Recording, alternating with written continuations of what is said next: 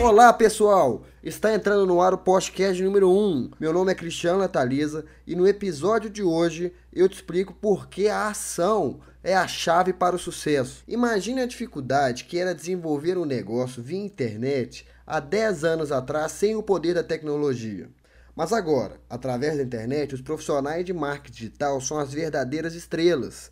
As pessoas me perguntam como o meu trabalho evoluiu ao longo dos anos. Eu comecei com um entendimento bem simples, que a ação é a chave para tudo. Mesmo se você tomar ações erradas, mas continuar mudando as abordagens, você será bem sucedido. O problema é que a maioria das pessoas vive só em suas cabeças. Elas têm sonhos, metas, desejos, ficam entusiasmadas com isso, mas ficam com medo e não executam. É uma ilusão dizer que o conhecimento é poder. Conhecimento é poder em potencial. Conhecimento é ultrapassado todos os dias pela execução. A capacidade de tomar as decisões corretas, de crer no seu potencial de realizá-las e de trabalhar intensamente até conquistar suas metas é o que define a sua vida. O mundo está tomado pelo medo. Parece que viver assustado passou a ser um estilo de vida. A insegurança mata a alegria de viver, pois o medo é o seu pior inimigo. Cada mudança na vida exige uma nova atitude, que deve estar alimentada pela confiança, pois amar com medo é perigoso. Trabalhar preocupado é abrir as portas para o fracasso e, principalmente, viver com medo é morrer mantendo seu corpo vivo. A confiança é a melhor vacina contra a insegurança e as preocupações. Suas realizações são o seu maior presente que você pode deixar para a humanidade, pois as suas riquezas criarão mais riquezas para todos. Eu acredito que existe um segredo comum entre todas as pessoas de sucesso.